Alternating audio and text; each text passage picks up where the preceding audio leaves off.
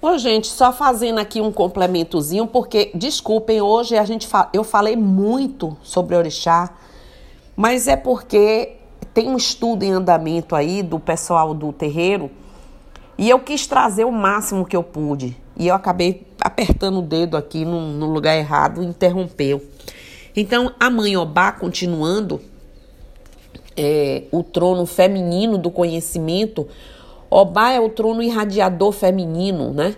É, que absorve o conhecimento em desequilíbrio de forma ativa, reconduzindo o ser ao equilíbrio.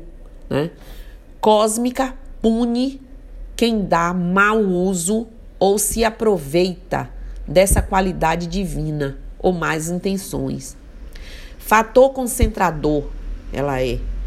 Ajuda aqueles que não têm um foco na vida, retirando a retirando a dispersão ou a confusão mental.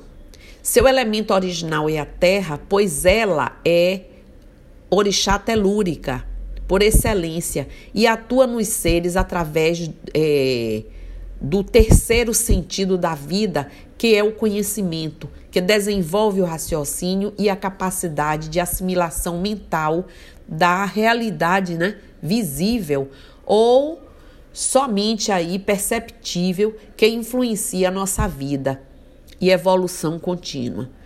Já o seu segundo elemento é vegetal.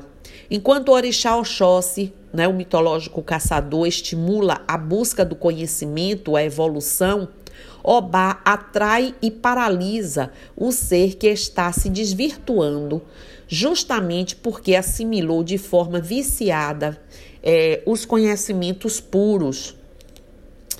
Vivenciar esse conhecimento é se entregar ao amor, sabendo que é, não saber todas as coisas é normal.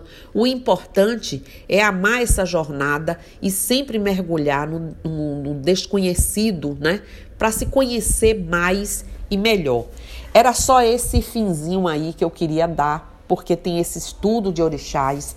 Me desculpem tanta coisa hoje, mas é porque realmente eu estava péssima aqui entupida, mas eu queria tentar transmitir para vocês. Eu já sei que já tem um podcast sobre orixás, mas esse aqui eu tentei trazer algumas outras coisas para poder fazer uma área de complementação, ok? Então, bom dia, axé, saravá para vocês, um bom domingo, se divirtam, que o Lourum abençoe todo mundo e eu estou aqui.